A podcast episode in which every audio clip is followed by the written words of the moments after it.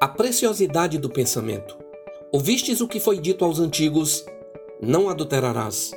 Eu, porém, vos digo: qualquer que olhar para uma mulher com pensamentos impuros, já adulterou com ela. Mateus capítulo 5.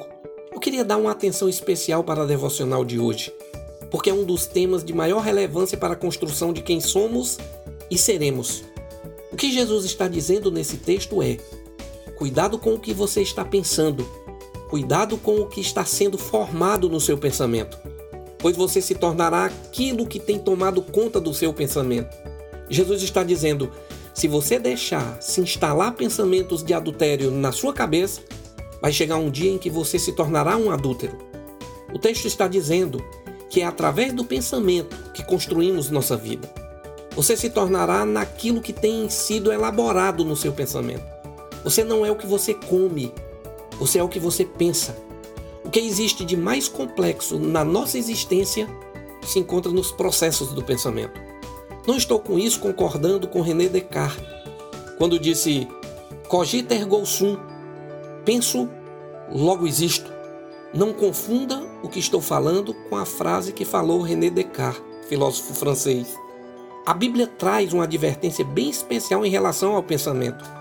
No livro do profeta Isaías, deixa claro que os pensamentos indicarão os caminhos.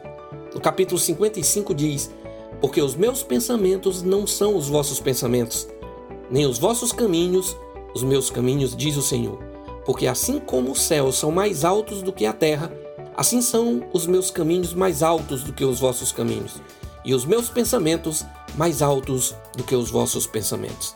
No livro da sabedoria, Provérbios, no capítulo 4, diz: Sobre tudo que se deve guardar, guarda o teu pensamento, porque dele procedem as fontes da vida. Quem sabe você tenha descuidado um pouco em relação aos seus pensamentos. Ou, quem sabe, você não tenha alimentado devidamente os seus pensamentos. Eu quero desafiar você a vigiar durante todo o dia de hoje quais pensamentos estão ocupando a sua cabeça. A Bíblia diz que devemos vigiar sem cessar. Ore comigo. Pai, pedimos o teu auxílio nesse dia, para que coloquemos nos nossos pensamentos somente aquilo que traz crescimento e edificação para as nossas vidas. Amém.